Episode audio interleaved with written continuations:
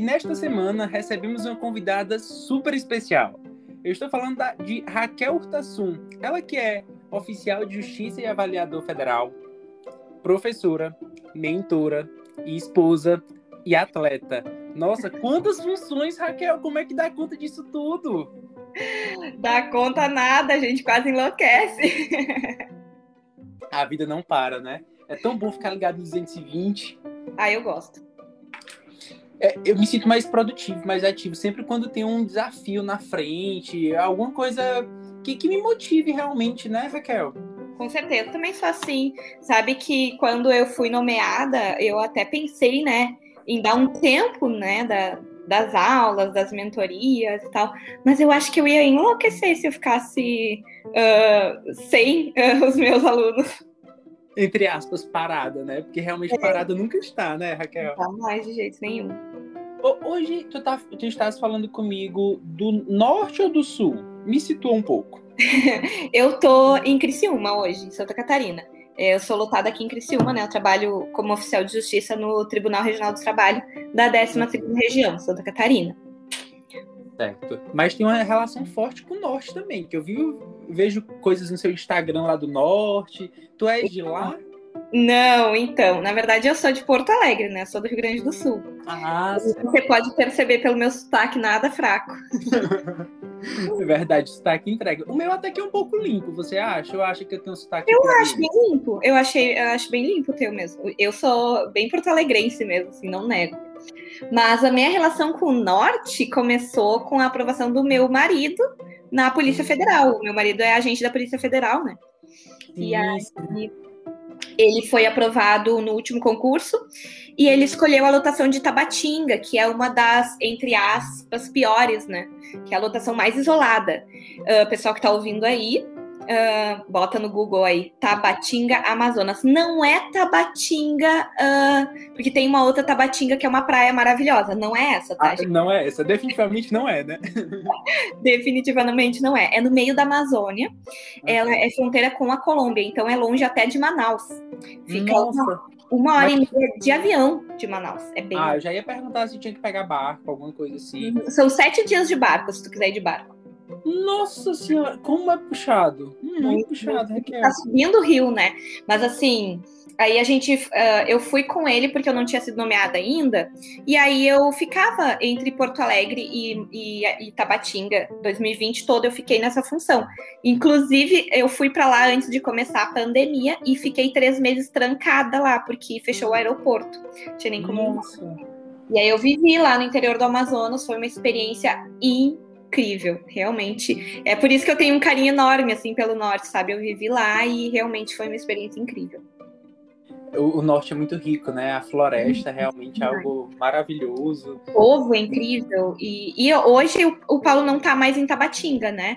É, ah. Na verdade, a nossa estratégia deu bem errado, porque a, a escolha de Tabatinga foi na, no intuito de ele poder, na próxima, na primeira remoção, já conseguir voltar para o sul mas no serviço público a gente vai para onde o serviço público quer que a gente vá e não para onde a gente quer ir, né? Então a gente está lá para servir.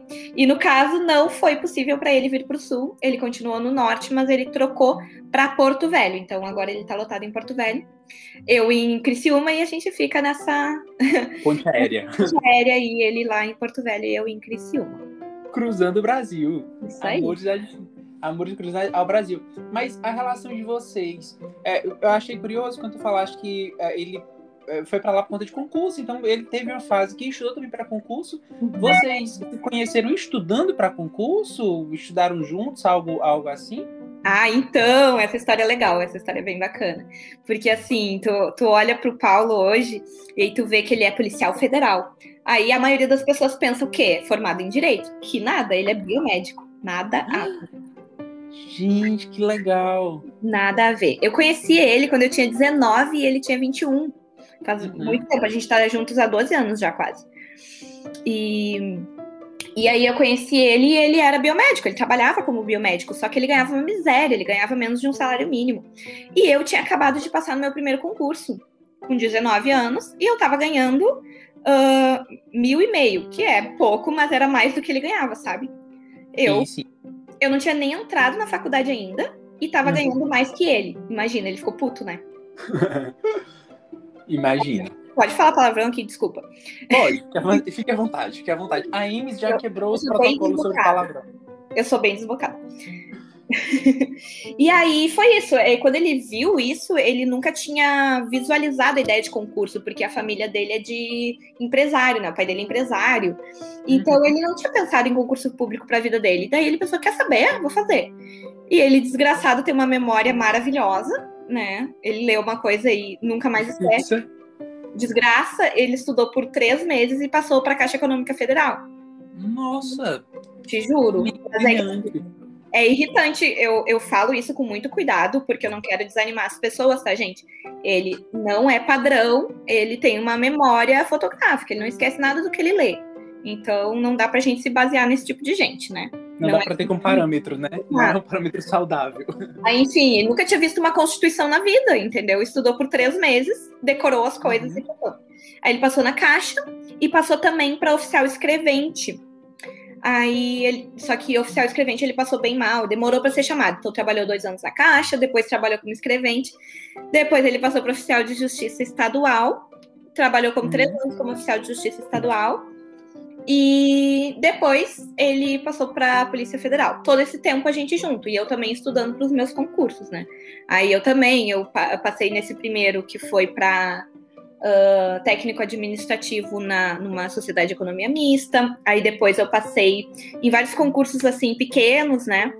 Uh, depois eu fui nomeada para oficial escrevente, trabalhei um ano como oficial escrevente, depois como técnico judiciário, trabalhei um ano como técnico judiciário. E só para situar o pessoal, uh, nesse um, esse um ano que eu trabalhei como técnico judiciário, o Paulo tinha sido nomeado como oficial de justiça. Então a gente estava longe de novo. Longe pela primeira vez a gente tinha ficado numa relação à distância. Ele foi nomeado para o interior do estado e eu fiquei trabalhando em Porto Alegre como técnico judiciário. Sim, sim. E aí foi a primeira vez que a gente ficou à distância. E, e aí, como eu já tinha me dado conta que aquele cargo de técnico judiciário não era exatamente o que eu queria para minha vida, porque eu tinha um salário bem bacana, eu ganhava 4 mil e pouco, assim, né? Sim, Considerando sim. que não era um trabalho, assim, super intelectual, super complexo. Um, mas eu não estava feliz, eu não estava realizada, sabe? Sim. Eu sabia que o Tava que eu faltando queria, algo, né? É, eu queria mesmo era ser oficial de justiça, porque até porque eu via o trabalho dele, eu achava o máximo. E aí eu já estava estudando para TRTs, já estava me dedicando a isso. E Isso já estava formada?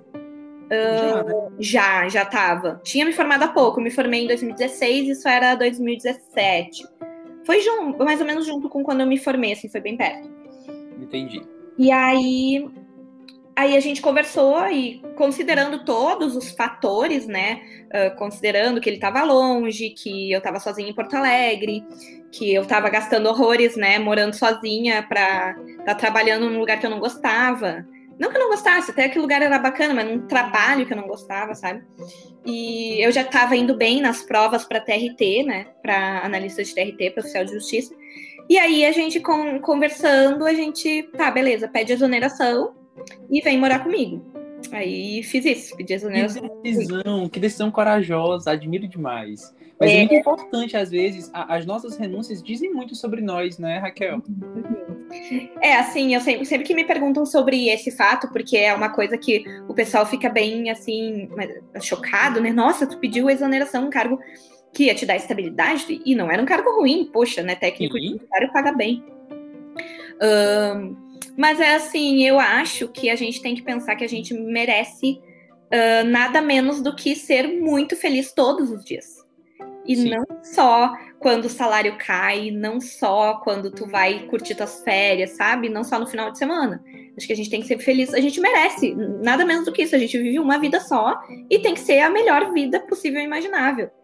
Eu mereço isso e eu sei que cada um de vocês que está ouvindo isso merece isso. Então eu sempre digo, procurem no serviço público uma coisa que vai te realizar. Porque é isso que tu vai fazer todos os dias até tua aposentadoria, sabe? Tem é que ser tudo. É, é uma decisão para a vida inteira, realmente, ah. né? Que, que reflexão linda, Raquel. Que reflexão linda. Não dá para esperar o final de semana, as férias. Né? Não dá para esperar você estar fora do trabalho para ser feliz. Exatamente. E outra, sendo feliz no trabalho, tu vai entregar um trabalho melhor também, tu vai servir a população de uma forma melhor, todo mundo sai ganhando. Sim, sim.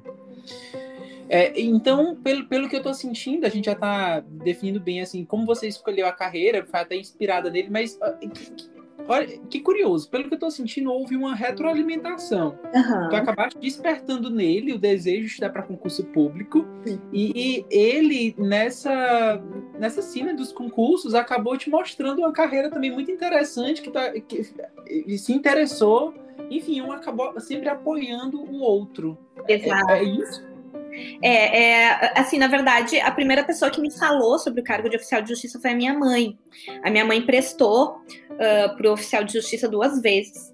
Uh, só que ela acabou desistindo, que ela não passou. E ela fala, até hoje ela fala, né, para as pessoas, ela já declarou algumas vezes lá no meu Insta, ela fala, gente, não desistam, vocês vão ficar sempre com uma sensação de, de do que, que poderia ter sido, né? É uma coisa que nunca passa. É óbvio que hoje ela já tem outra trajetória de vida, ela fez outra faculdade, ela tomou outro caminho, né? E está feliz também, é possível. Está feliz, né? claro, está feliz. Ela a Juliette, por exemplo, também está super feliz hoje. Né? exato, exato. Ela tomou uma decisão consciente, sabe? Mas foi uma decisão dolorosa também na época, né? Eu, eu lembro que foi bem difícil para ela. Mas, enfim, foi a primeira ideia de oficial de justiça. E quando o Paulo passou, nós dois fizemos essa prova. Eu também passei, mas eu não cheguei a ser nomeada.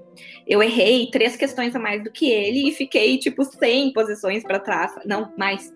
Mentira, ah, 200, 300 quase posições para trás dele. Porque é muito, muito, muito concorrido, né?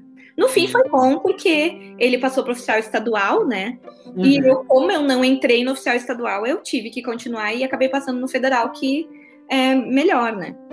É, é, é melhor por, por, diversos fatores, inclusive porque vocês podem agora se encontrar exato, exato. em breve, né? Fazer uma adequação de localidade, lotação. Com certeza. É, que seja favorável para os dois. Como tu falou, assim, houve essa retroalimentação, sim porque o desgraçado me passou a perna, né? Que ele me passou na frente. Ele não sabia, não tinha ideia do que era concurso, entrou nessa vida e foi lá e passou, passou na minha frente. Entrou como escrevente antes de mim, e depois eu entrei como escrevente também. Aí ele entrou como oficial de justiça antes de mim, depois eu entrei como oficial de justiça também. Mas com certeza ele sempre foi uma inspiração para mim eu que botei essa ideia de concurso público na cabeça dele, mas ele soube aproveitar muito bem essa ideia e, e tá aí, né? Tá muito realizado. Ele até fala, sabe? Tratando de novo dessa, desse aspecto que eu falei de ser feliz no trabalho, hum. que assim, quando ele decidiu fazer para a Polícia Federal, sempre foi assim um, uma ideia que ele tinha, sabe? Logo quando ele começou a estudar para escrevente, uh, teve, na verdade, ele tinha se inscrito num cursinho para fazer para a Polícia Federal, porque ia sair. E aí foi cancelado. Aí não saiu mais Polícia Federal. E ele, ah, vou, vou fazer esse aqui de escrevente, então, sabe? Foi o último concurso? O de. Isso, o de 2018 que ele fez. 18, certo. É. Uhum. Então, tipo, quando ele começou a estudar para oficial escrevente lá em 2014, é porque tinha notícia que ia sair concurso da Polícia Federal e acabou não saindo. E daí ele, bom, já tô estudando, vou fazer um outro, né? Mas aquela ideia da Polícia Federal ficou na cabeça dele. Ficou daí, latente. Isso, latente. E aí, depois, quando veio a Polícia Federal, ele já era uh, oficial de justiça, e ele era feliz como oficial de justiça. É um cargo muito legal. É, claro que depende do perfil da pessoa, é um cargo de rua, né? Tu tem que lidar com diversas situações. Ele é um excelente gestor de crises, então para ele foi muito bacana, né? Pensa, eu uma vez que eu, eu gostava de acompanhar ele nas diligências, né? Porque eu queria ser uhum. o e aí, uma vez, ele era à noite e ele tinha que afastar um agressor de casa. É, questão de Maria da Penha, né? Sim, sim. A medida protetiva, ele tinha que ir na casa afastar o agressor. Pra ter noção do nível de gestão de crise do moço. Ele chegou lá, aí tá, tava o cara e a mulher estão sempre, né, berrando, brigando e tudo mais. Aí ele chegou, acalmou os ânimos, tá? Falou com e eu tava no carro esperando, né? Aí o cara saiu de dentro da casa, assim. Uh, então tá, seu Paulo, muito obrigado. Agradeceu o Paulo, o, cara, o Paulo botou o homem para fora de casa, agradecendo ele, tem noção. É, realmente tem um, um forte potencial aí de, de, de diálogo, né? De, Que habilidade incrível, que habilidade incrível. É, eu, eu sempre digo que a maior arma do oficial é, é o diálogo, né? Diálogo. É a habilidade de gestão de crise. Tá realizada na carreira? Tô muito, eu tô louca que acabe essa pandemia para eu poder efetivamente fazer muitas penhoras, né? Porque por, enquanto as penhoras estão todas acumulando, mas uh, no que eu tenho feito eu tô achando muito bacana, é assim. É. Bem É, é, foi recente, né? Foi final do ano passado, início desse. Confere? Sim, eu fui nomeada 28 de dezembro de 2020. Fechando 2020. E eles tinham que aproveitar, uh, senão eles iam perder a vaga. Ai, que maravilha, que maravilha. Quando você tá menos esperando, né? Vem, cai Gente. É. Posso contar como é que foi? Deixa eu te contar como é que foi, tu vai ficar chocado. Conta, conta. Olha só, a gente estava sempre acompanhando, porque o TRT, com a situação econômica que nós temos, né, orçamentária, só está podendo nomear pessoas ah, quando há uma liberação de vaga sem despesa, né? O que, que É. significa isso? Ah, alguma pessoa que é oficial de justiça ou se aposenta e. Não, se aposentar não vai acontecer, né? Mas, tipo, morre e não deixa pensionista, por exemplo, sabe? É uma coisa que Entendi. a pessoa vai sair do cargo e não vai gerar nenhuma despesa para o tribunal mais. Aí ele pode pegar aquela despesa que já existe e colocar outra pessoa no lugar. Então, Maravilha. pouquíssimas hipóteses. Ah, e uma dessas hipóteses é posse em outro cargo. Então, a gente estava lá acompanhando os oficiais de justiça de Santa Catarina se seriam nomeados em outro lugar. E a gente soube que um cara que era oficial de justiça em Santa Catarina seria nomeado no TRF 4 em, e no Paraná.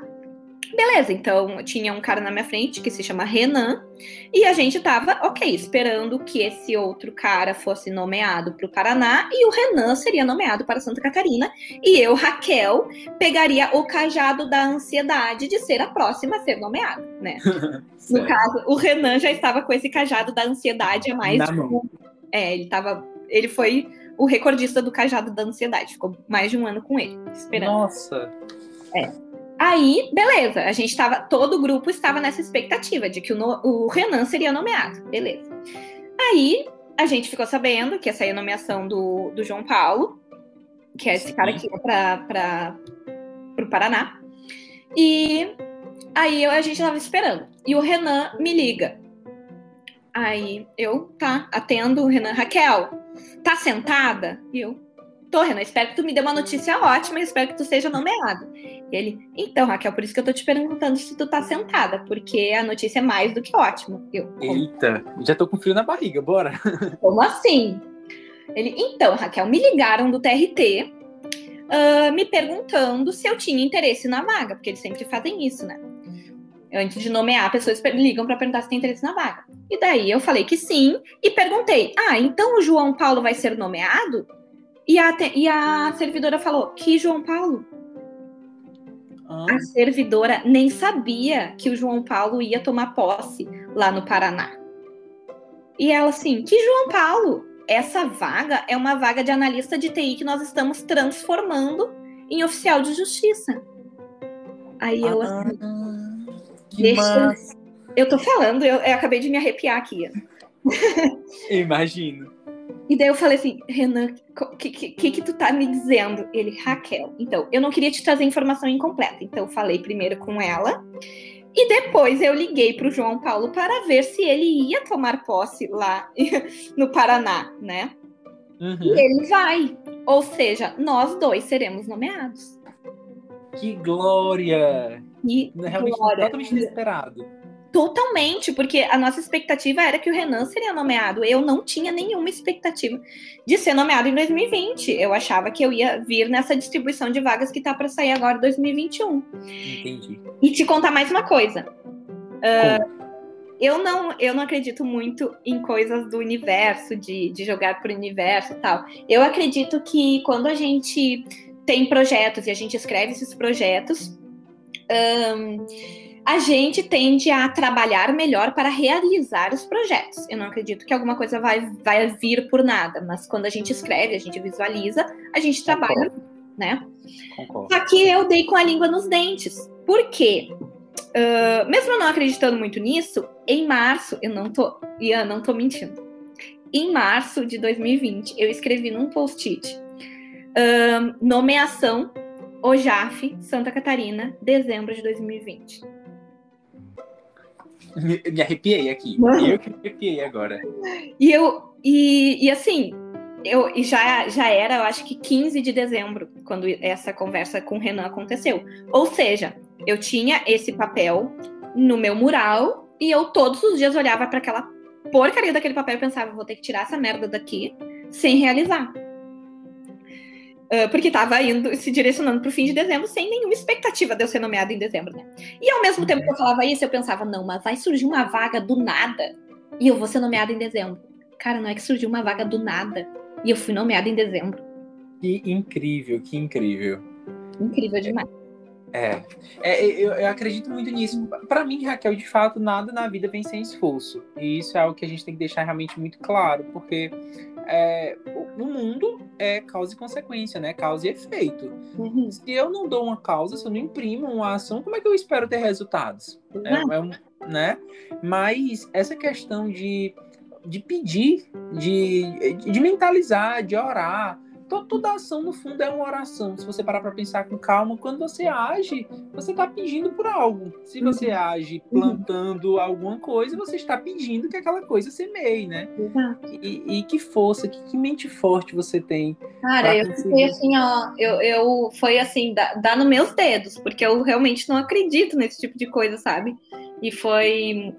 Nossa, foi muito louco. Até hoje eu fico chocada com isso, sabe? Que incrível. É muito, muito, muito incrível mesmo. Parabéns, Raquel. Meus parabéns, meus sinceros parabéns. É, então já tá decidida, assim, tá, tá bem tranquila a respeito de ficar no cargo. Não vai querer agora seguir o, o, o maridão na polícia também. Não tem essas pretensões, né? Não, não. É, eu tinha, quando eu entrei na faculdade, eu pensava em fazer para delegado, sabe? Mas depois até de conhecer um pouco mais a polícia por dentro, quando o Paulo entrou, eu acho que eu, o delegado ele tem, acaba tendo um perfil. É claro que depende do delegado, tá? Mas regra, um perfil acaba sendo mais administrativo, sabe? Trabalha muito com papel e tal. E não é, não é tanto o meu perfil como eu imaginava. Se eu fosse pensar em um cargo na polícia, para mim, seria agente também, sabe? Uma coisa mais operacional, mais rua. As carreiras membro, de uma maneira geral, Raquel, tem uma função administrativa e burocrática uhum, cada vez mais pesada. Exato estava conversando com uma amiga recém-impossada juíza e ela estava compartilhando essas, esses. Não é nem de sabor, né? São só uhum. esses ônus, porque a, a, gente costuma visualizar as carreiras e, e ver só a atividade e fim, né? Ver, por exemplo, só o juiz proferindo sentença, ver o promotor só realizando o júri, uhum. ver o delegado só em operação policial. Uhum. Mas a quantidade de gestão de pessoas que tem por trás disso é, e de, de, burocracia realmente, controle de, de tanta coisa, tanta, de, né, tanta coisa burocrática realmente acaba sendo um cansaço extra, né? É. Algo que não está nas funções é, escritas, mas, mas tem que fazer. Faz parte, né? Sabe Faz que parte. isso é uma coisa que uh, eu ouço às vezes dos meus, dos meus alunos, dos meus mentorados, né?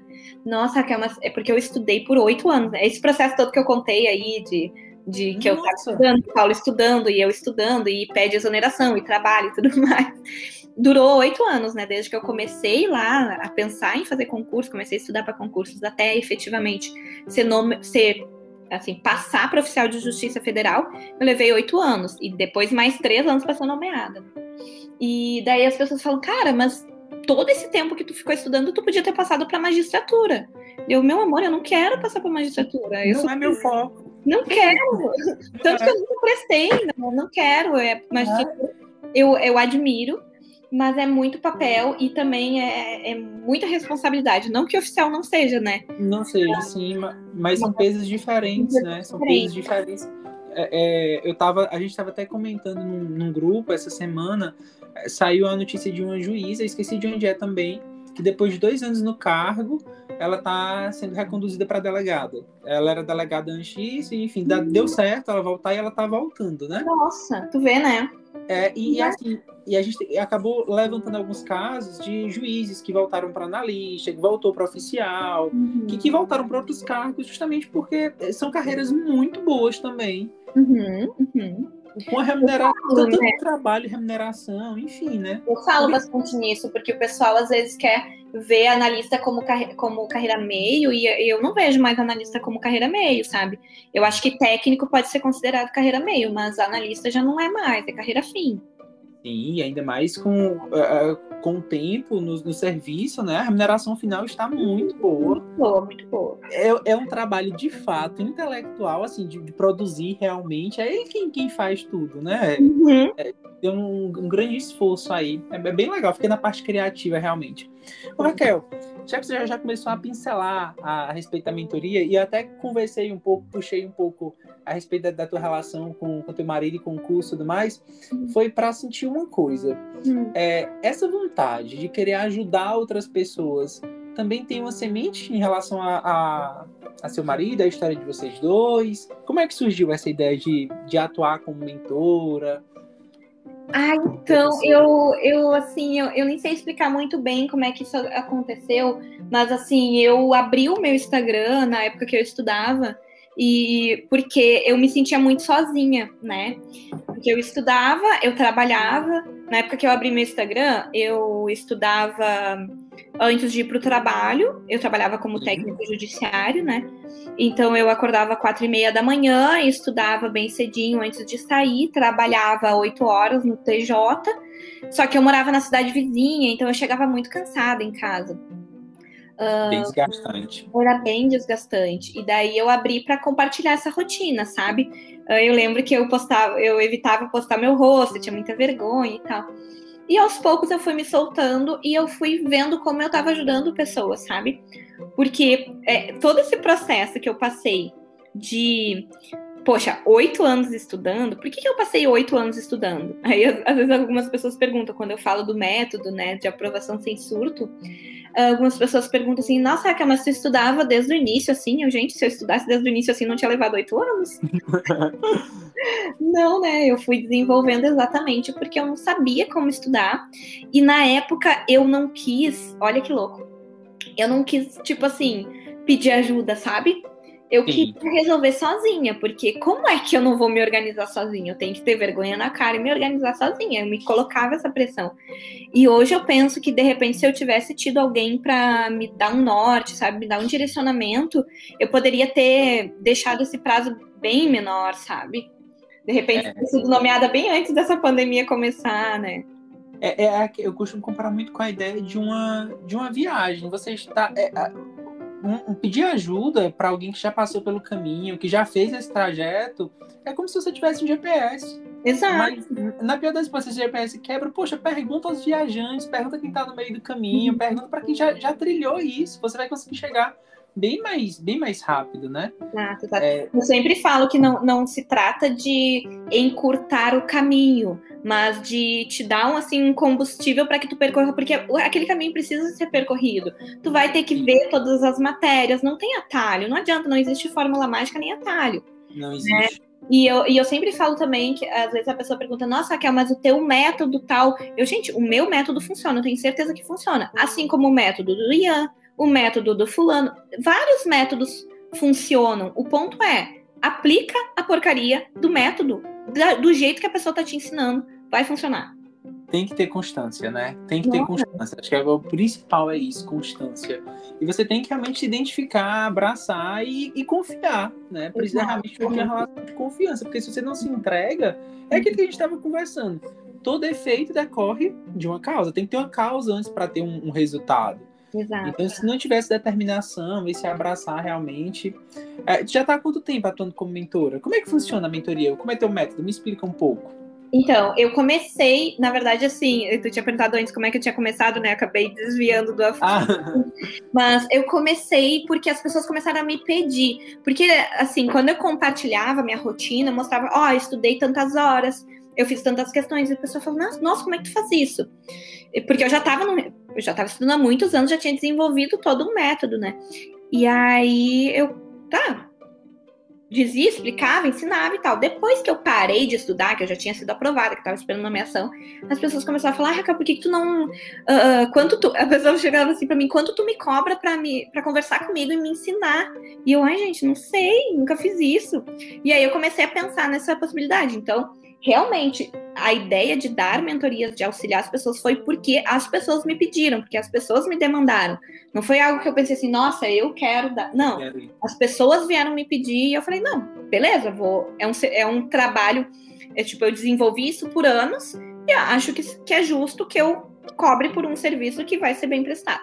E eu comecei a dar essas, é, esses atendimentos. Já faz três anos, já atendi mais de 500 alunos, tenho muita, muita gente que já, já foi aprovado. E assim, eu olho para a Raquel lá, que começou essa, esses primeiros atendimentos, que era uma coisa super, assim, uh, intuitiva, né? Uh, e a Raquel de hoje, nossa, a pessoa que fez a mentoria comigo lá no início, se fizer hoje, vai pensar que é outra, outra coisa, porque realmente tá eu melhorei muito, sabe? Eu aprendo muito com os meus alunos. Eu sempre digo que eu sou aluna também, né? Sim, sim. A gente cresce muito nesse processo. Muito. Todo professor cresce quando está ensinando também. Muito. E aí, eu, eu fiz por, por muito tempo as mentorias individuais e eu comecei a perceber que acontecia com, com vários alunos a, a perda da, do ritmo por não ter um, um, um grupo, por não ter uma comunidade, por, pela falta desse apoio. Já e aí eu tive essa ideia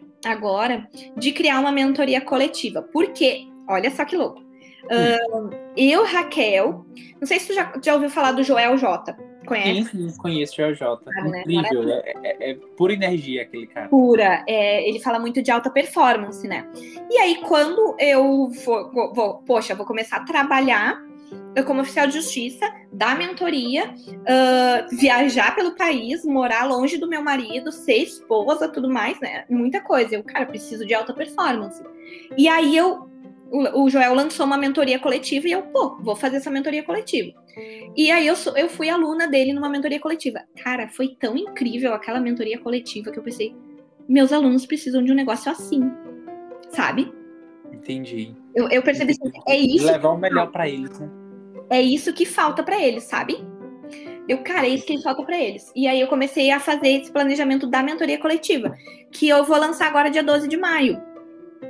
Que tá vai funcionar, vai funcionar assim, ó. Vão ser oito semanas que eu vou dar uh, uma aula ao vivo por semana. E aí eu, eu, eu, sou bem louca, né? Cada dia que, que passa, eu coloco uma coisa nova nessa mentoria. E aí, a ideia inicial era que os alunos tivessem uh, de, de duas a três aulas por semana. Daí, agora, o, o cronograma atual tá uh, com seis, de cinco a seis aulas por semana. Dobrou, basicamente. Uhum. Algumas semanas tem mais do que isso. É claro que a pessoa não precisa ver ao vivo, é muita coisa, é muito conteúdo. Eu consegui até dessa. E depois que eu terminei essa mentoria com o Joel, eu entrei em outra mentoria com ele, que é uma mentoria para exclusiva para mentores, para eu ser uma mentora melhor. Isso uhum. só tem, se eu não me engano, são 25 pessoas do país inteiro que ele selecionou. Então houve assim uma um processo seletivo, ele foi vendo quem realmente estava preparado para ser mentor e tudo mais, né? Então foi. É, eu me sinto bem honrada de estar nessa turma, nessa galera. Então é só gente assim do topo. E aí, nesse grupo, eu já encontrei pessoas para falar, para dar palestras. Então, tipo assim, ó, de, de ontem para hoje, eu já incluí 13 novas palestras uh, na mentoria, sabe? Então, com, com esses expertos em várias áreas. Uh, para tu ter uma ideia, assim, ó, uh, tem uma moça que fala direcionado para mulheres falando sobre autoconfiança, porque eu acho que é um negócio que faz toda a diferença tu enfrentar uma banca quando tu tá confiante. Vão, nós vamos falar sobre treinamento físico, sobre equilíbrio emocional e, e, a emo, e, a, e o movimento. Um cara que dá pilates vai falar sobre isso, eu achei o máximo. Enfim, estabilidade financeira, independente do serviço público, tem várias, várias, várias palestras muito legais. Eu tô bem empolgada, assim, sabe? Muito interessante todos os temas, fiquei muito curioso, muito massa. Isso sem contar todas as, as estratégias que a gente vai bolar assim na, na mentoria. O, o que o pessoal pergunta muito é tipo assim: ah, tá, mas eu tenho uma. Tu tem uma mentoria coletiva, uh, e daí eu, eu vou ser atendido. Como é que eu vou encaixar isso na minha realidade, né? Então, eu gosto de comparar com uma aula que tu assiste, por exemplo, assim. Ah, tu foi lá assistir uma aula de direito constitucional, tá? Certo. Aí, beleza. Eu entendi a teoria. Mas fiquei com tais dúvidas. Aí tu vai lá e tu vai perguntar pro professor, né? Sim. Então, na, na mentoria coletiva funciona assim também. Eu vou dar aula, esses experts vão dar aula, nós vamos ter diversas aulas, né? Uh, e aí, ah, Raquel, tu explicou como organizar o cronograma, assim, assim, assim, mas a minha realidade, ela tá bem peculiar. Tá, eu não tô tendo muita dificuldade de organizar conforme tu explicou na aula. Me ajuda? Te ajudo. Entende? A, a, pessoa, porque às vezes a pessoa fica com medo de uma mentoria coletiva e pensa, nossa, nunca vou falar com a Raquel. Não, eu tenho acesso direto, a pessoa vai ter esse canal, né? Tem esse canal. É, eu acho que isso é muito importante para funcionar. Sim, sim. Concordo, concordo. Até porque tu também da mentoria, tu sabe, né? O que a gente uhum. quer na mentoria é o aluno que, que termina a mentoria falando, transformou a minha vida. Foi revolucionador, foi. É, a, a, minha história é muito parecida com a tua. Começou também dessa forma bem de seguidor pedindo. Eu nunca esqueço como foi que o, o primeiro atendimento acho que foi primeiro de, de, de agosto, primeiro de agosto de 2019. E, e daí pra cá, tipo, terminei o ano de 2019 só com 30 alunos, não tinha nenhuma parte gravada, era tudo é, encontros individuais também. Uhum. Aí ano passado já fiz uma parte gravada e outra parte e, eu, e outra parte ao vivo, porque tem uma parte que, que dava para gravar, algumas orientações uhum. mais, mais gerais, né? Sim, sim. Mas vê só, nesse período, Raquel, tô falando de, tô falando de, de, de aprimoramento, de crescimento, né? Uhum. É, acho que a aula gravada era de 1 hora e 20 atendi o ano passado inteiro dessa forma. Quando foi em dezembro desse ano, eu não vou tirar um tempo e vou regravar essa aula. Até porque, em razão dos alunos que tinha atendido, eu já, já sabia quais eram as dúvidas mais recorrentes, vou trazer tudo isso para a videoaula. Hoje essa, hoje essa aula gravada, que compõe, que eles têm que assistir antes da, do, do encontro, uhum. já tem quatro horas e meia. Nossa, muita coisa, né? Você vê o quanto cresce realmente, o quanto aprimora, e a gente vai, vai melhorando. É, alguns feedbacks. A, a mentoria, para mim, infelizmente, Raquel, é um projeto que tem data certa de morrer, é, de acabar por conta da vedação do CNMP a respeito da atuação do promotor de justiça, né, como, como mentor, coach e afins. Sim. É, outra vantagem dos cargos de analista oficial é, e verdade, etc. Verdade, verdade. Que não tem essas Sim. vedações, né? Mas tu falou, falou, de ter data para acabar, e daí me, me remeteu também a outra coisa que eu acho que é importante, né? Que eu prezo muito na minha mentoria, desde, desde a mentoria individual e agora na coletiva também que é dar a independência para o aluno, porque é, eu sei que tem gente que tem muita dificuldade, por exemplo, de organizar um, um cronograma de estudos, tá? um planejamento. E aí eu vou estar tá à disposição para fazer esse planejamento para a pessoa, com certeza, né? Uhum. Mas uh, a minha ideia é que a pessoa, por exemplo, ah, eu vou fazer a mentoria da Raquel. Eu vou ter, deixa eu ver, eu tô vendo aqui a quantidade de aulas, acho que tá chegando a quase 50 aulas, tá? Essa... Nossa, é muito conteúdo. É muito conteúdo, Raquel. Uh, ah, tá. Então eu vou comprar essa mentoria da Raquel. E depois, e quando acabar? A minha ideia é que eu te entregue todo o necessário para que tu nunca mais precise comprar uma mentoria da tua vida. Eu quero caminhar com as próprias pernas. Né? Exato, eu acho que isso é muito importante, sabe? É, eu acho que ao mesmo tempo que a gente tem que tomar cuidado com essa cobrança excessiva de, nossa, eu preciso fazer tudo sozinho sem ter uma orientação prévia. E também tomar cuidado com essa coisa de Não usar. totalmente dependente. Exato, de, de, usar o mentor como bengala. Então eu acho que tem que ter uma linha tênue, né? Um equilíbrio é. nisso aí. Nem tu precisa fazer tudo sozinho e nem tu precisa do teu mentor para tudo. É. Usa o teu mentor, aprende com ele. Explora, uh, né? Seja independente. Ah, assim, ó, eu falo para os meus alunos da, da mentoria individual quando, que a minha maior felicidade é quando eles falam, Raquel, eu acho que eu vou encerrar a mentoria. Porque. Ai, bacana. porque assim, ó, eu sei que, não, que a pessoa não está encerrando a mentoria porque o meu serviço não é bom.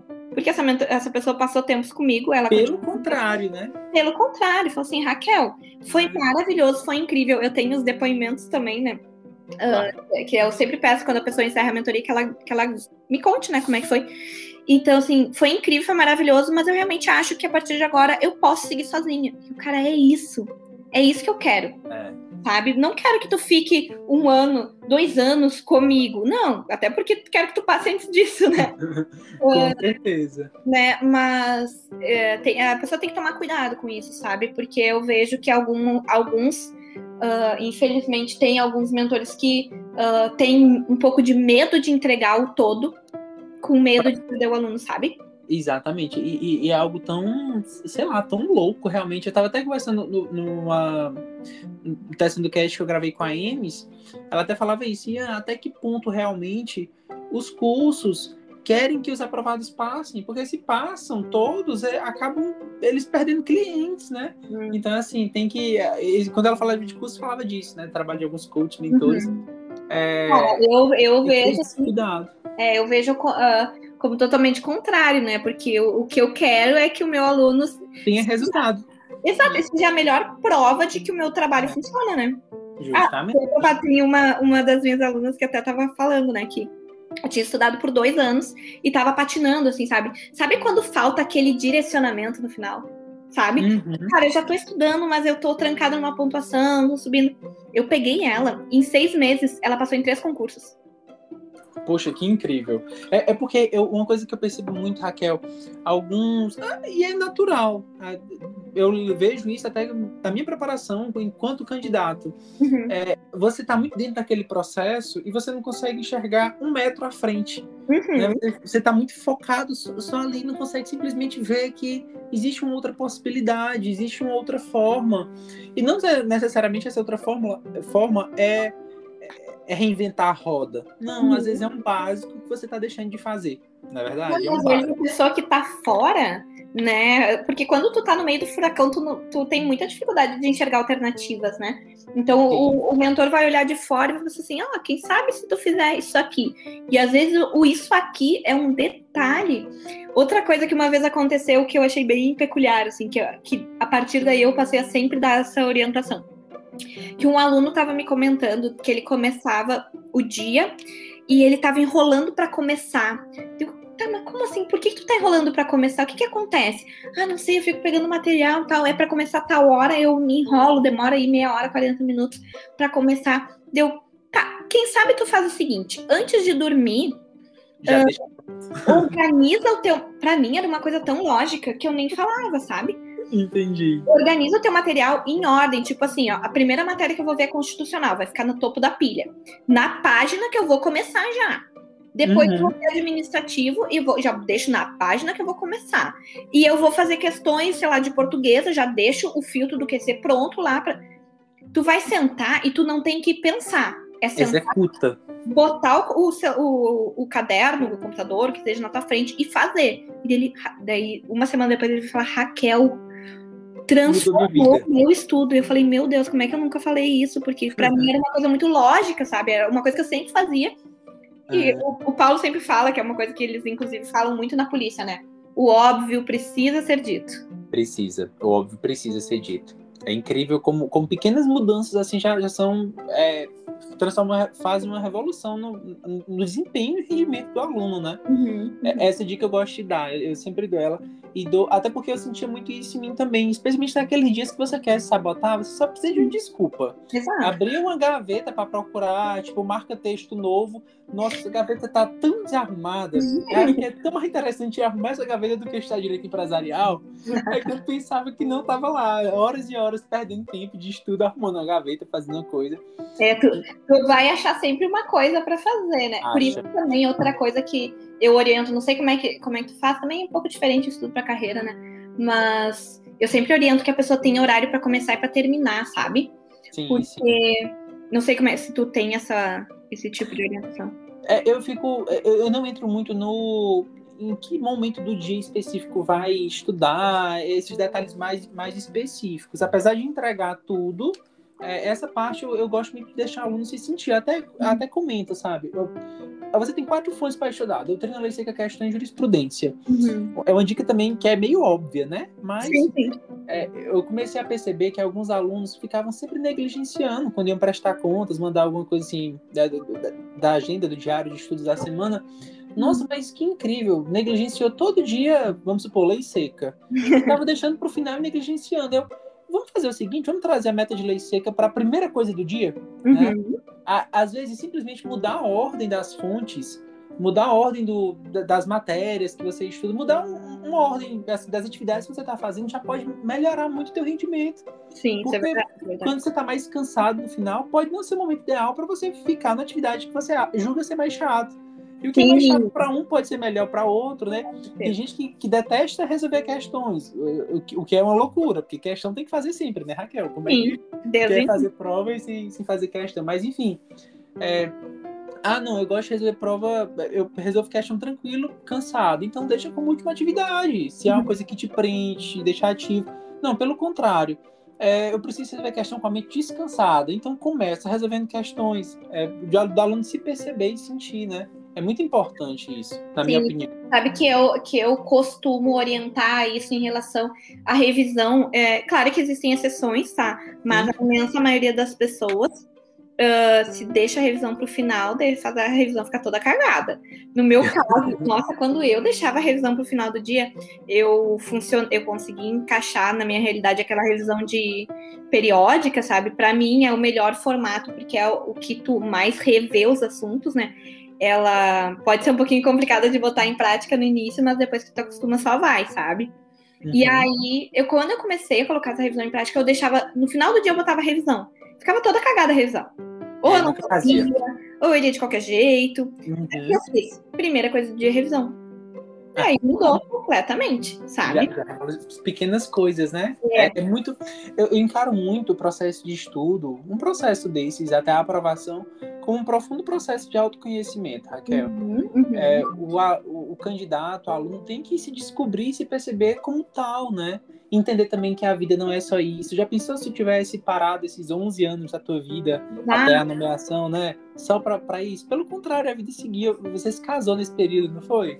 É, na verdade, é, o casamento, casamento mesmo, foi, foi esse ano. Já mas, foi esse ano? Enfim, uh, mas enfim, foi. Eu já tava com. Já morava com o Paulo há, sei lá, seis anos. A gente já tava é, casado, né? Não deixou de constituir, né? É, a gente. família, de criar laços. É. É, sim. Eu fico muito preocupado quando, quando eu vejo pessoas, quando eu vejo alunos candidatos é, querendo simplesmente negligenciar tudo e deixar, não, depois da posse, depois da posse. Sabe que não, isso é uma das coisas que, que eu tenho como, como assunto na, na minha mentoria. É, é né? uma das coisas principais. Cara, eu vivo falando sobre isso. E esse negócio que eu te falei de, de ter horário para terminar também tem a ver com isso, assim. sabe? Porque o que, que eu percebo? especialmente para as pessoas que não trabalham, que tem que entre aspas e aspas bem bem grandes, né? Só estudam.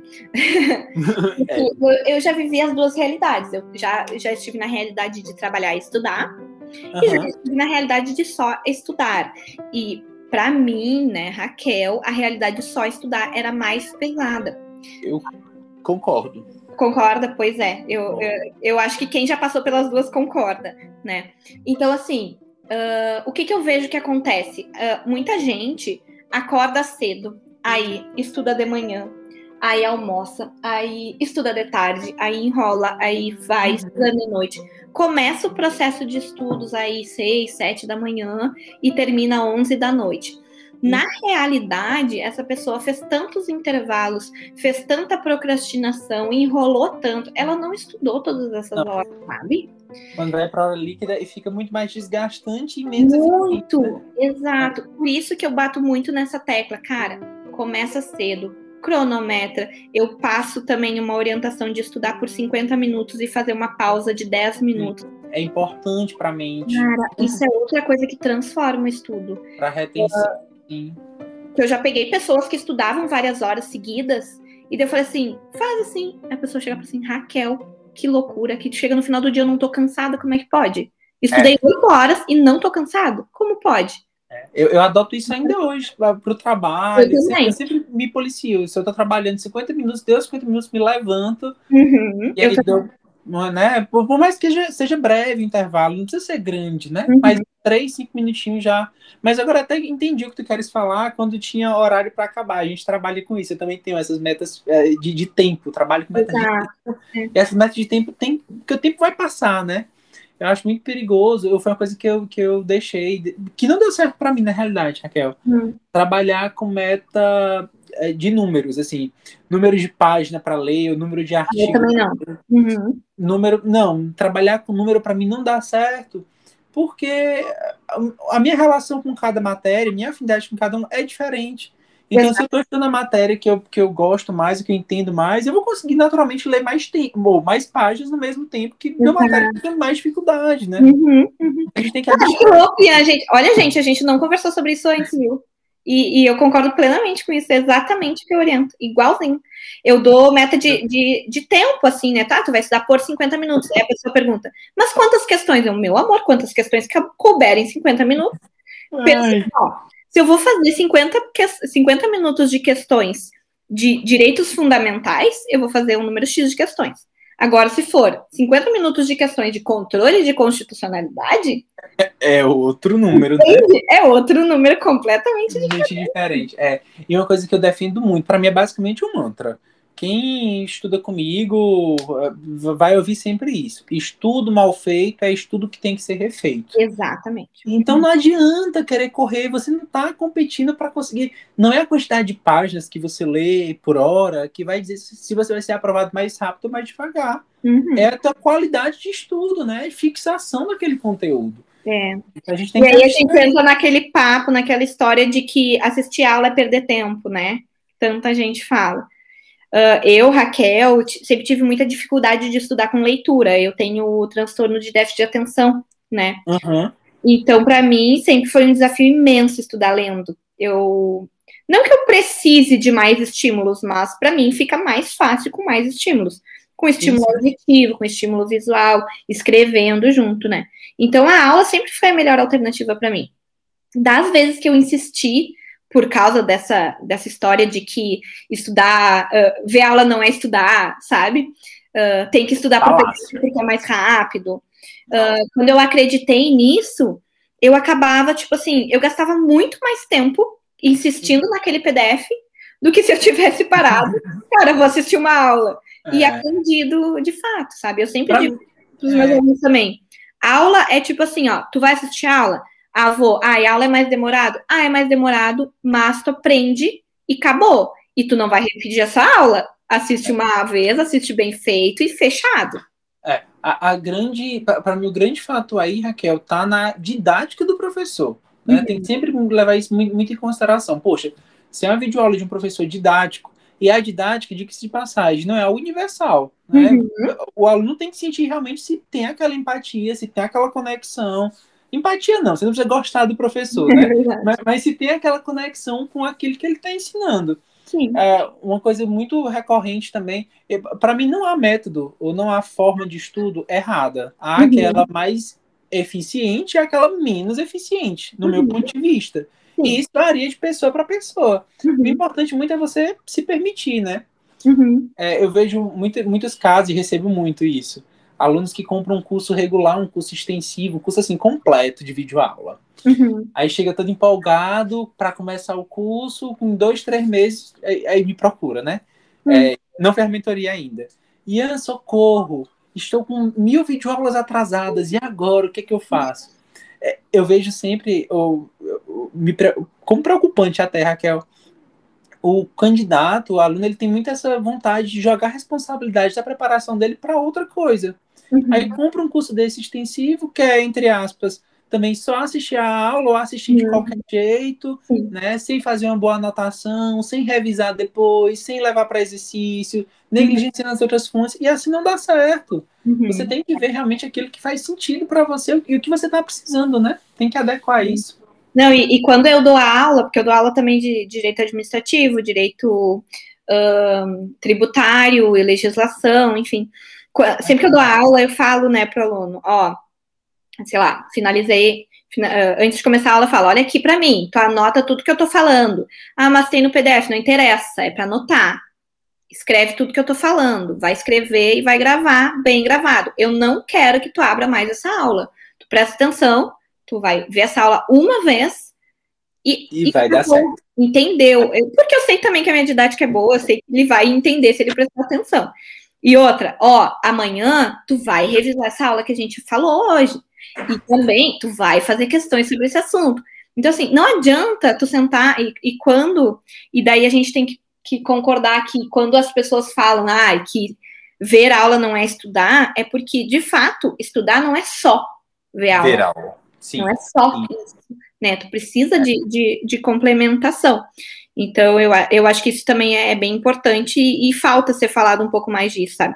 Cara, não... não tem problema nenhum tu demorar mais para terminar uma matéria se tu realmente tiver aprendido aquilo de fato, Sim. vai errar a questão. É, não dá pra, não dá também, por exemplo, para maratonar videoaula. Eu sempre eu gosto de fazer esse exemplo, ó, você maratona Grey's Anatomy, você maratona série, mas uhum. então você não vai maratonar. Até é. porque teu, tua mente também, teu cérebro tem um limite que uhum. consegue absorver. Uhum. Então, calma, né? Calma. Essa é tão, tão preciosa palavra esquecida às vezes, calma. É verdade. Ah, que maravilha. Tô, tô adorando nosso papo. Na realidade, tá com uma hora de conversa. Meu pai, já? Uma hora, cinco minutos para uma hora. Ai, como tu fala, Ian. Ai, até parece. Eu, né? Eu, né? Ei, Raquel, nesses 11 anos, nesse período todo, teve algum momento que deu vontade, que pensou, ai, concurso público não é para mim, quero desistir, ou não teve nenhum momento de fraqueza desses? Assim, uh, teve e não teve. Uh, porque, assim, ó, quando eu tomei a decisão de estudar para concurso, o meu pai sempre falou uma coisa que foi bem importante, que eu levei no meu processo, que foi bem importante, que ele falou assim, eu, eu não tenho dúvida que tu vai passar, não sei quando é que vai ser, mas tu vai passar. Se tu não desistir, tu não vai, tu, não tem como tu não passar, sabe? Que lindo, que lindo. E, e eu sempre levei isso para mim. Então, hoje eu falo para os meus alunos e para os meus mentorados, cara, no momento que tu tomar a decisão irreversível de passar, não tem como dar errado. É uma questão lógica. Ó, eu não vou parar enquanto não der certo. Então, não existe a possibilidade de dar errado. Ah, eu e se não der certo, qual é o meu plano B? Eu não tenho plano B. O meu plano B é fazer o plano A dar certo. Vai uhum. dar certo, sabe? Então, existe uma coisa que, inclusive, que eu aprendi com o Joel, ele fala isso. Existe uma diferença entre pensar assim, meu Deus, eu não tenho plano B. Uhum. E isso é dúvida né? É porque tu tem dúvida se vai dar certo. E a tranquilidade de falar assim, ó, eu não tenho plano B. Porque eu não preciso de um plano B. Porque é. o plano A vai dar certo. E eu sei que demorou, sabe? Mas eu tô tranquila que cada segundo valeu a pena. Foi muito. Eu digo assim que o processo de estudo foi, foi doloroso, mas eu, eu acho que o processo de espera da nomeação foi pior. Não sei se é porque é mais recente, pode ser também uma distorção uh, por ser mais recente, mas valeu a pena de qualquer forma, sabe? E então, tornou você quem, quem você é hoje, né? Exato, exato, é aprendizado. Eu, eu preferia ter ficado burro e ignorante, tá? Mas é aprendizado. preferia não ter passado por isso e não ter aprendido, mas tudo bem. Uh, é aprendizado, sabe? E isso é, eu acho que isso é muito importante, a gente compreender que é um processo, que tudo bem se demorar, e eu sempre falo, cara, toma a decisão irreversível. Se tu tomar essa decisão irreversível, não, tu não vai, uh, tipo assim, não que não dê vontade de desistir, mas tu não pensa de fato em desistir. Deu é. pra entender o que eu quero dizer? Deu, deu sim. Eu escrevi um post que até teve uma boa repercussão, acho que foi mais ou menos no início do ano, desse ano. A gente, é, já tá quase meio do ano, né? É. Mas era mais ou menos assim, é, quando desistir dos concursos públicos? E a minha conclusão, em, em suma, é desista quando você sentiu que, quando você já sabe que deu o seu máximo. Testou de tudo, deu o seu melhor, porque não sei se é uma realidade para ti também, mas os, próprios alunos de mentoria quando chegam, eles já chegam com a consciência de que não estão dando o seu melhor, uhum. né? E muitas vezes até a consciência daquilo que é falho, né? Uhum. É. E, e, muitas vezes a gente está cansado também uh, do processo, assim, sabe? Eu, eu compreendo. Uh, mas o que, que eu vejo que acontece bastante uh, é essa pessoa que, ah, eu dei meu máximo, eu não aguento mais, eu vou desistir. Aí a pessoa desiste. Mas não, aí. Mas não tentou tudo ainda, né? É, não, com certeza. e aí o que, que vai acontecer? Essa pessoa vai estar vai tá frustrada, ela vai voltar para o ponto em que ela estava quando ela decidiu estudar ou seja, uhum. o local que fez ela decidir passar por esse processo, E daqui a um tempo, ela vai voltar. Volta. E ela vai se arrepender de ter parado. Então, assim, eu, eu vejo muita gente assim, falar, ai, não aguento mais recomeçar. Tá cansado de recomeçar, para de desistir. Justamente, Né? justamente, concordo integralmente, concordo integralmente. Então, se tu tá você. cansado, descansa, tudo bem descansar. Não desiste. É, é bem diferente. Descansar bem e desistir é bem, bem diferente Teve, um, teve uma época, te dizer, eh, como eu te disse, né? Eu tenho transtorno de déficit de atenção e eu não tomo remédio, tá? Ah, eu tomei medicação ah, por sete anos. Eu descobri o TDAH quando eu tinha 17 e tomei por sete anos remédio. Então, ah, quando eu efetivamente passei no concurso, eu já não estava mais tomando, né? E aí, assim, uns, uns seis, sete meses depois de eu parar de tomar, eu tomei essa decisão por pensar na minha saúde e tudo mais. É um remédio muito forte, né? Tarja preta, não queria isso para minha vida. E. É válido quando você realmente está precisando naquele momento, né? uhum. Mas, é, de, de fato, é, acredito que a gente não pode, não pode transformar isso numa muleta, né, Raquel? E, e ao mesmo tempo eu vejo assim que a, a Ritalina, o Concerta, os medicamentos que, que são usados né, para o transtorno, é, eles funcionam bem para alunos de escola, assim, né? Porque tu vai manter o aluno ali focado naquele momento, mas eu percebi, e eu já conversei com muitas pessoas com o mesmo transtorno que usaram também, é, Uhum. que tu tem mais dificuldade de levar o conhecimento para a memória de longo prazo.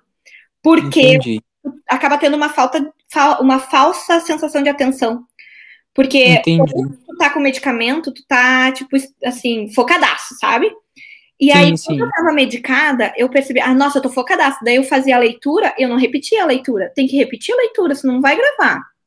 Entendeu? Sim, Então eu entendi. acabava não buscando métodos alternativos. Quando eu parei de tomar o remédio e eu comecei, aí que eu comecei a prestar atenção em mim, aí que eu comecei a entender a- as minhas necessidades, a- essa importância de eu estudar, por exemplo, usando áudios, usando desenhos, usando jogos. E aí que eu comecei realmente a aprender de verdade, sabe? Então, mas logo que eu parei de tomar, uns seis meses depois, eu passei por alguns processos de pensar assim, cara, eu não vou passar nunca, as outras pessoas não têm essa deficiência que eu tenho sim, sim. sabe? E daí o meu marido falou: não, segue firme, tu pode, vai demorar um pouquinho mais, mas tu sabe que tu escolheu isso pela tua saúde, vai dar certo, tal, tal. Então, ter o apoio dele também foi muito importante. E não adianta, tu tem que acreditar, eu sempre falo, se tu não, se tu não acredita, tu não vai convencer a banca. Claro, porque se você não acredita em vo- é, é, é aquela metáfora que é apresentada logo no a, a coragem de ser vulnerável, a arte de ser vulnerável. É, a Isso. É a coragem, né? coragem de ser imperfeito. Ah, não lembro É, agora. a cor- é, é algo assim, a coragem de ser imperfeito, acho que é isso mesmo. é imperfeito, é. Ou é a arte de ser imperfeito, enfim, a gente tá, tá, tá bom de, de memória agora. nesse momento. Mas é, é a metáfora que, que ela fala logo no início do livro é, do, do ringue, né? Como é que você vai entrar na luta já acreditando que o adversário vai vencer, que ele é o Uhum. campeão? Se nem você mesmo acredita, é só você e o outro, é só o Ian e a Raquel É. disputando é, na, na luta. Como é que você já, acredita, já entra acreditando que é ela que vai vencer, que é o outro que vai vencer? Exato, não, É, não se você não acredita, né? É o primeiro passo. É uma coisa que precisa ser bem trabalhada também. A gente trabalha bastante isso na mentoria, é bem importante. É, fundamental. Bem importante, não. É, eu julgo até que é fundamental. Fundamental. Não é essa crença prévia realmente. E, e não é uma crença cega, né? Eu acredito até que a gente tem que, que mudar um pouco alguns termos. As pessoas falam muito, ah, tem é esse lance de pensar positivo, pensar positivo. Eu costumo mais dizer que é, é pensar de forma apropriada. Eu Ora, também. né? Se você está estudando, se você está se dedicando, se você está executando direitinho o teu, planejamento de estudos, então o apropriado é o quê? Que venha um resultado, que venha uma aprovação. É, tu tá plantando, né? Vai colher. Se você está plantando, vai colher, exatamente. Sabe É. que agora tu falou de, sobre falar o apropriado. Ah, eu sei que a gente já tá há muito tempo conversando, mas eu preciso falar isso. Ah, que uma coisa que eu tirei do meu vocabulário e que foi bem transformador, que ah, eu espero que todos vocês que estejam ouvindo façam, Façam se também. desafiem, se desafiem a isso, inclusive tu. Ah, Ian, que de repente eu posso ter falado ah, ao longo aí da nossa conversa, né? Mas eu me policio muito para não falar. A palavra conseguir e a palavra tentar. Sim. Por quê? Ahn, E, não é não conseguir, é a palavra conseguir. Por quê? Essa palavra, ela esconde muitas informações. Por hum. exemplo, assim, se um aluno chega para mim e fala, ai, Raquel, hoje eu não consegui estudar. Eu, ah, mas me explica, o que, que aconteceu? Ah, aconteceu isso, eu tive dor de cabeça, meu filho chorou, ficou doente. Tá, então não é eu não consegui, é o meu filho chorou, eu tive dor de cabeça, não pude fazer. Uh, nesse momento não deu. Outra coisa que às vezes a pessoa fala, ai, não consegui acordar cedo. Sim. Como assim? Tu tens uma cama especial com braços que te segura? Não. o que, que aconteceu de fato? Olha, tocou o despertador, eu olhei o despertador e eu estava muito cansada, e naquele momento eu priorizei dormir. Olha quanta verdade. Tô entendendo, tô entendendo. Que reflexão. Tu tá entendendo que quando tu não fala a palavra, o, o não conseguir, tu fala a verdade para ti. Quando tu diz que tu não conseguiu, tu exclui essa reflexão. E aí tu não busca, tu não busca uma resolução. Ah, Raquel, não consegui estudar hoje. Tá, mas o que, que aconteceu? Ah, eu fiquei procrastinando, uh, eu mexi no celular, ah, então não é eu não consegui, eu mexi no celular. Então, como é que eu resolvo isso? Ah, eu vou começar a deixar o celular lá na cozinha quando eu for estudar. Porque se tu simplesmente diz que tu não conseguiu, tu, tu não faz essa reflexão e tu não resolve. E no outro dia tu vai fazer igual e vai repetir. Então, assim, eu acho que isso vale para tudo na vida, cara. Que maravilha. Eu não é... falo que eu não consegui fazer uma coisa. Uh, a minha equipe também, às vezes, quando a gente vai fazer alguma, algum projeto, alguma coisa, por exemplo, uma arte, Uh, eu pergunto assim, vai, uh, tá pronta a arte tal? E daí ele fala assim, não está pronta porque eu decidi priorizar tal coisa. Não é, ah, eu não consegui. Não, eu decidi priorizar tal coisa que era mais importante no processo, entende? É, tra trazer essa responsabilidade para si, né? Exato. Porque no final é isso, nós que somos responsáveis por nossas próprias escolhas, Exato. dessas escolhas vão vir consequências, né? Uhum. A gente uhum. tem que estar preparado para saber colher também. Outro dia, uma aluna falou assim: Ah, Raquel, eu fui para casa dos meus pais e aí eu não consegui estudar. Eu, não, reformula isso aí, me explica. Ah, então fazia muito tempo que eu não via os meus pais, eu queria ficar com eles. Então tá tudo bem. Não tem é. nenhum problema tu ter tomado essa decisão e tu escolher naquele dia. Olha, hoje eu estudei a semana toda. Hoje eu vou priorizar os meus pais, não tem nada de errado. Mas tome uma decisão consciente, seja sincero consigo mesmo, sabe? Eu acho que isso traz uma lucidez muito importante. Muito, e, e engrandecedora, realmente muito engrandecedora essa, essa reflexão. Uhum. E para tentar vale a mesma coisa. Ah, uh, e às vezes a pessoa fala, ah, eu vou tentar começar a, a, treinar o cacete. Ou tu vai ou tu não vai. Tu vai? Ah, eu vou. Então tá. Que hora? Ah, tá hora. O que tu vai fazer? Ah, vou correr. Então tá. É, não, não, não tem tentar, né? Não, quem tenta não faz nada. Verdade, verdade. Gostei, Raquel. Vou, vou incorporar isso. Vou me policiar mais. É e é muito difícil. É muito difícil. Tu vai tentar, tu vai. Ó, olha eu. Vai começar a fazer e tu já vai perceber o quão difícil é tirar essas é. duas palavrinhas demoníacas do nosso vocabulário. É muito difícil. Eu tenho um teste do cast anterior, que é solo, eu sozinho. Eu, eu falei sobre o processo de estudo como uma escolha de vida. Uhum. É, justamente pro, que é muito importante a gente ter essa consciência. É um tema que eu gosto muito, de você pensar ou, ou ter sempre essa consciência de que você está estudando porque você escolheu estudar. Exato. Exato. Né? Ninguém te obrigou. Não. Às vezes a pessoa coloca tanto fardo, nossa, mas eu, mas eu tenho meu trabalho, mas eu tenho filho, mas eu tenho aquilo. Tá, mas e, então para, tu não quer estudar? Para então. Ué, por que tu começou? tu escolheu isso. É. Já tinha filho, ou, ou uh, veio no meio do caminho, mas tu também escolheu o filho. Tu também escolheu o marido que não faz porra nenhuma em casa, foi tu que escolheu ele, sabe? Então, assim, tudo na nossa vida é escolha. Alguns têm, têm poucas opções de escolha, com certeza. Né? Alguns têm opções melhores ou piores, mas tudo é escolha. Tudo é escolha.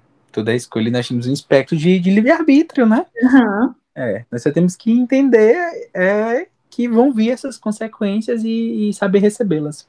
Ô, Raquel, estou muito feliz que o nosso bate-papo tenha dado certo. Bom né? demais. Foi um pouco difícil. As tecnologias quiseram sabotar a gente já, né? Mas, enfim. Deu tudo certo no fim. A gente alinhou tudo, muito feliz. Muito, muito. E adorei que, mesmo a gente não tendo sentido uma, uma conversa prévia, Uh, impressionante como o nosso alinhamento é parecido. Eu, sabe que cada vez que eu converso com mentores, e pessoas que passaram, assim, né, em concurso, eu percebo uhum. como tem uh, coincidência. É, é, eu sei que cada pessoa é uma pessoa, sabe? Mas se tu for analisar, uh, quem é aprovado acaba, acaba tendo, assim, certos padrões, certos comportamentos parecidos, sabe? Hábitos, né? É, é aquilo até que ia ser o tema da nossa live, né? A atitude mental do aprovado. Uhum, muito isso realmente, né? Um, um padrão de comportamento. É, que, que é, eu defendo muito, Raquel, que a gente não precisa reinventar a roda uhum. para fazer. A roda, né, tudo que, que tem no mundo, na realidade, já foi inventado. O mais uhum. difícil já foi feito. Uhum. O que a gente tem que saber bem é utilizar as ferramentas que estão uhum. disponíveis, né? Direcionar, né? É, e o nosso papel acho que é muito esse, né? De mostrar caminhos. Eu sempre me coloco nesse papel. Não, eu não, não tô aqui para fazer o trabalho por você.